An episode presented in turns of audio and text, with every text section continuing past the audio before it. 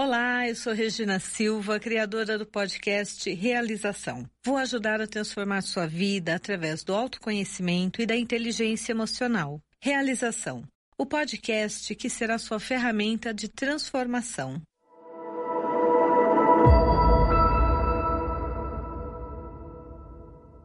Dando continuidade ao episódio anterior, eu bato muito na tecla da terapia. Se você vem de uma família que naturalmente é ansiosa, você precisa lidar com o teu sistema. Qual o melhor jeito de lidar com o sistema que nós sabemos? A constelação. Então vá trabalhar essa ansiedade generalizada e que possivelmente ela começou a existir por conta de uma situação real. Só que hoje não é mais real. E como não é mais real, eu preciso lidar com o que é real hoje. Às vezes resolvi lá a questão sistêmica. Era uma ansiedade sistêmica, ou seja, a minha avó, ela tinha ansiedade, meu pai tinha ansiedade, ou minha mãe, eu tenho, meu filho tem. É algo sistêmico que se repete no meu sistema. É algo que eu já trago como uma herança da minha família. Então, isso daí eu vou resolver dentro da constelação. Poxa, eu percebi, eu fui lá, fiz a constelação, fiz a meditação, fiz isso, fiz aquilo, mas ainda tem componentes dentro de mim que vira e mexe, eu entro numa ansiedade excessiva. Por que excessiva? Porque a ansiedade, ela é, faz parte do nosso cotidiano. Quem não fica ansioso quando tem um compromisso com hora marcado e não tem controle sobre o trânsito? Agora, se isso acabar com o meu humor e eu chegar na minha reunião, no meu compromisso, mal-humorada, des desestabilizado emocionalmente, eu tenho que olhar. Será que na verdade isso não tem algum componente que eu estou carregando e que eu não tenho me dado conta? Será que essa ansiedade ela não está sendo provocada em um determinado período do mês? Cara, já faço terapia, faço isso e aquilo. Aí vamos para o psiquiatra. Então são passos que nós podemos tomar. Agora, o que é importante é nós entendermos que assim como qualquer outra coisa, a ansiedade, ela também é algo que nós alimentamos em nós e que nós muitas vezes nos viciamos, porque a ansiedade, ela ocupa muito tempo. Enquanto eu estou ansiosa sobre algo, eu efetivamente estou ocupada sem precisar pensar naquilo que realmente é o que me provoca a real ansiedade, o meu medo mais profundo. Então, quando nós falamos de olhar para a ansiedade, nós estamos dizendo também de economizar tempo tenho uma relação excelente com a Daniela que trabalha comigo e ela brinca, né? Porque ela faz se isso acontecer, eu falo, calma. Se acontecer, nós vamos resolver. Nós sempre resolvemos. Porque é importante nós vivermos no aqui e agora. E às vezes eu falo, ai, tô preocupado com isso. Ela, calma. Porque é um hábito que às vezes nós temos uma com a outra, que é colocar isso e falar, tá tudo certo nós vamos dar conta, porque senão nós entramos numa cobrança excessiva, porque nós nos viciamos em ser ansiosos. E aí nós temos que ter olhar para um outro aspecto. O quanto da minha ansiedade também não se mantém viva em mim pela minha culpa. Porque esses dias alguém falou uma coisa que eu achei muito interessante, né? Eu estava fazendo uma sessão com um cliente, nós estávamos trabalhando com TLT e aí eu levei ela para uma situação onde gerava ansiedade. E ela falou para mim: "Eu acho que eu comecei a ficar preocupada e criar isso, porque todo mundo falava que, como eu ficava muito calma, eu não me preocupava, então eu não me importava. Olha a associação louca.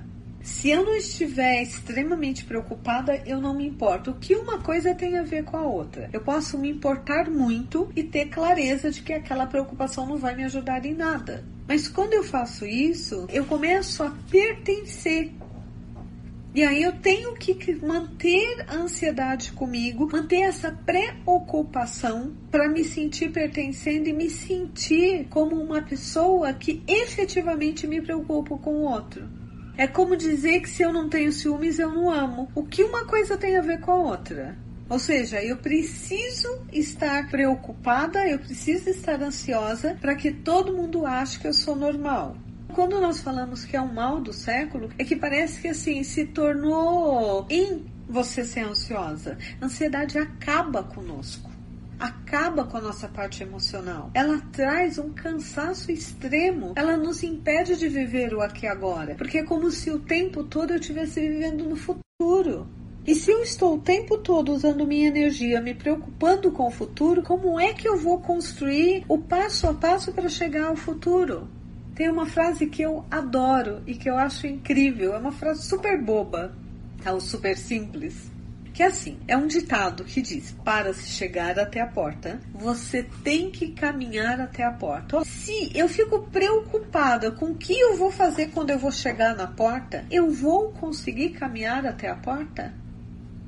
Não, eu não vou. Eu vou ficar aqui parada, me preocupando, criando medo sobre o que vai acontecer quando eu chegar na porta. Eu nunca vou chegar na porta, porque eu nunca vou caminhar até a porta. Agora, quando eu caminho até a porta, eu posso ver o que tem lá. Há um tempo atrás eu li uma metáfora que eu acho que exemplifica muito o que é a ansiedade. Essa metáfora ela conta que existiam dois reinos em guerra e um dos reinos, na sala onde ficava o rei, tinha uma porta, como se fosse uma pintura da porta do inferno, com símbolos, com dragões, com esqueletos, com um monte de coisas assim, realmente uma pintura. E aquela porta ficava fechada. E durante, e a guerra durou muitos anos, então toda vez que alguém era capturado na guerra por esse rei e chegava lá, ele falava para a pessoa: você tem duas escolhas. Primeira escolha, você pode abrir essa porta e lidar com o que está atrás dessa porta, ou você pode ser morto, você pode ser sacrificado e nós vamos lá e vamos, você vai ser morto e 99, 100% das pessoas durante a guerra preferiam ser mortos do que enfrentar o que tinha atrás da porta. E a guerra durou muitos anos. E tinha um soldado do rei que acompanhava o rei e todas as vezes o rei fazia a mesma pergunta: Você prefere abrir a porta e enfrentar o que tem atrás da porta? Ou você prefere ser preso e depois ser morto?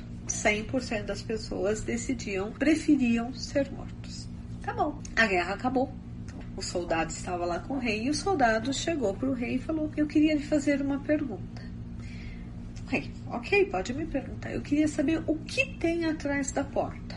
Porque nesses anos todos que eu estou servindo ao Senhor, nunca nenhuma pessoa quis abrir a porta. E eu sempre tive uma grande curiosidade: o que tem atrás da porta? O rei olhou para o soldado, olhou mais uma vez, falou: Abra a porta. E o soldado falou: Mas não é perigoso abrir a porta? Ele falou: A guerra já acabou. Abra a porta e veja o que tem atrás da porta. E quando o soldado abriu a porta, a porta dava para um, um, caminho que quem abrisse poderia ir embora do castelo, ser livre. E aí o soldado olhou para o rei e disse: Eu não entendo. Se aqui era uma possibilidade de liberdade, por que nunca ninguém escolheu abrir a porta? E aí o rei olhou e falou assim: Olhe bem para a porta. Essa porta foi construída para gerar medo. E a pessoa que, que escolhesse a porta, ela ia ter que superar os seus medos. Então, quando a pessoa estava lá, diante da certeza de que ela poderia ser morta e aquilo iria acabar, ou diante da possibilidade de que ela poderia encontrar o que a imaginação dela criava ao olhar para aquela porta, entre lidar com a insegurança, com a instabilidade, o que ela escolhia, ela escolhia ser morta. Porque o ser morta, ela sabia o que ia acontecer por ser morta, ela tinha uma segurança. Ela criava um medo tão grande sobre as possibilidades do que poderia vir a acontecer. Poderia ter um assassino, poderia ter um bicho, poderia ter uma cobra, uma aranha. Isso me lembra muito, para quem assistiu, o armário do bicho-papão do Harry Potter. Quando abriu o armário do bicho-papão, o que saía de dentro do armário eram os medos das pessoas. E cada aluno tinha um medo totalmente diferente. E o que que o professor falava? O professor falava: Bom, agora que você já descobriu o seu bicho-papão, transforme ele em algo cômico. E eu lembro que o amigo do Harry, aquele ruivinho, ele morria de medo de aranhas. E aí ele vestiu a aranha de de palhaço com um monte de pés. E a aranha começou a escorregar. E aí ele começou a rir e a aranha desapareceu. Então a ansiedade é o nosso armário do bicho-papão nós criamos, abrimos, sai o monstro e nós ficamos paralisados diante do monstro. Qual é a grande sacada? Óbvio, eu não sei se todos nós conseguiríamos fazer o que o professor do Harry Potter ensinou, transformar aquela imagem, aquele bicho papão em algo tão tão hilário ele deixasse de nos pôr medo. O que eu aconselho quando as pessoas chegam aqui com o armário do bicho-papão ou da ansiedade aberta é: vamos resolver o que nós podemos, o que nós não podemos, nós vamos deixar para depois. E se isso acontecer? Quando isso ocorrer, eu vejo o que eu faço. Quando isso ocorrer, aí eu resolvo. Se te isso ocorrer, aí eu vejo o que eu faço. Se isso ocorrer, eu vejo como eu resolvo. O que eu disse para vocês, algumas técnicas batem na tecla de que 75% das nossas preocupações ou das nossas ansiedades nunca vão ocorrer na nossa vida. Você já imaginou isso? Você gasta 75% do seu tempo preocupada com uma coisa que nunca vai chegar a ocorrer, como os meus clientes. Tive cliente em pânico por medo de não ter um UTI livre se ele tivesse Covid. A pessoa passou por. não teve Covid o período inteiro. E eu lembro que uma das coisas que eu falei para um cliente foi: não se preocupe. Qualquer coisa, nós montamos uma UTI na sua casa. Isso não é um problema. Você fala como se fosse simples, porque é simples. Eu não posso lidar com o que não existe ainda. Essa é a força da ansiedade. É nós nos preocuparmos com o que ainda não existe, com o que pode nunca vir a existir. Para que isso se torne realidade, nós começamos a criar uma série de situações na nossa vida que nos aprisionam nisso e muitas vezes nos fazem ficar prisioneiros de nós mesmos. Se hoje você está sofrendo de ansiedade, o primeiro ponto é essa ansiedade, ela ainda está no ponto base, básico é considerada básica. Eu me preocupo, às vezes eu fico muito preocupado. Ela já está num ponto preocupante. Eu passo a maior parte do meu tempo pelo menos 50% preocupado com alguma coisa, ansioso, com medo, ou eu estou num ponto onde isso já está se tornando uma crise do pânico. Porque se isso estiver no ponto básico, estou começando a me preocupar, estou começando a ficar ansioso porque acho que não vou dar conta, vamos começar a fazer uma reeducação emocional. Vamos começar a trabalhar para você poder ter capacidade de lidar com isso. Parecem coisas bobas. Às vezes eu falo, gente, eu estou falando coisas tão simples e tão básicas que eu me sinto até sem jeito. Nós esquecemos que a nossa mente precisa ter ocupação 24 horas por dia. A maior parte das pessoas não dão ocupação para a mente. A mente cria. Uma coisa é, o grau de violência aumentou, o número de roubos e de assaltos aumentaram. Ou seja, nós estamos vivendo uma situação muito complicada, principalmente por conta de uma crise econômica que está atacando o mundo todo. Então, uma coisa é ela querer nos proteger de sair no meio da noite conversando no celular no meio da noite na rua. Óbvio que a probabilidade de eu sofrer um assalto ou um roubo é um assalto é um médico. O furto é quando você não percebe, né? Um roubo ou um assalto. Então, agora outra coisa é eu estar dentro da minha casa e eu estar com medo de usar o celular porque eu vou sofrer uma violência. Então, nós temos que saber tirar, sabe, essa fantasia, o que é real e o que não é real. Porque senão nós não vivemos nós nos aprisionamos em nós mesmos. Então, se eu puder te dar uma dica, é você está no básico. Se você não tiver, crie uma educação emocional. A educação emocional, ela significa nós sabermos reconhecer o que nós estamos sentindo em primeiro lugar. Em segundo lugar, significa nós sabermos o quanto nós temos de capacidade para lidar ou não com algumas situações. Ah, tá. Se o sol explodir, se o sol explodir, ninguém pode fazer nada. Vamos morrer e pronto, acabou. Se aparecer cair uma bomba atômica aqui, vamos morrer. Agora, se eu ficar preocupada se vai cair uma bomba atômica, eu não faço nada. Então é nós sabermos isso e lembrarmos. Quando nós não dormimos uma quantidade de sono, cada um de nós temos uma quantidade ideal, isso nos torna mais irritados e ansiosos. Quando nós não comemos bem, quando uma pessoa ela não não tem os cuidados básicos, ela está com dor, ela está com alguma coisa física, isso também desestabiliza o emocional. Então nós precisamos cuidar do nosso corpo físico, ou seja, se eu não tiver esse corpo e não cuidar bem dele, eu não consigo ficar nesse planeta. Isso é real. Isso não é ansiedade. Como, por exemplo, beber água, que é uma coisa básica e que muitas pessoas não fazem e às vezes tem que passar por situações horríveis de saúde. Então eu preciso dormir, eu preciso comer, eu preciso cuidar das minhas necessidades básicas. Eu preciso ter uma vida afetiva, uma vida sexual. Tudo isso impacta o meu emocional. Eu preciso observar os meus pensamentos, a minha mente. Tá, eu só assisto Criminal Minds. Eu vou pensar sobre o quê? Assista filmes de humor, sabe, comédia, se divirta, ria. Quando nós estamos felizes, nós produzimos serotonina, nós mudamos o nosso humor. Então nós também podemos direcionar o nosso humor. Eu só assisto filmes de terror, óbvio que eu vou estar sempre assustada, eu vou estar mais alerta nisso.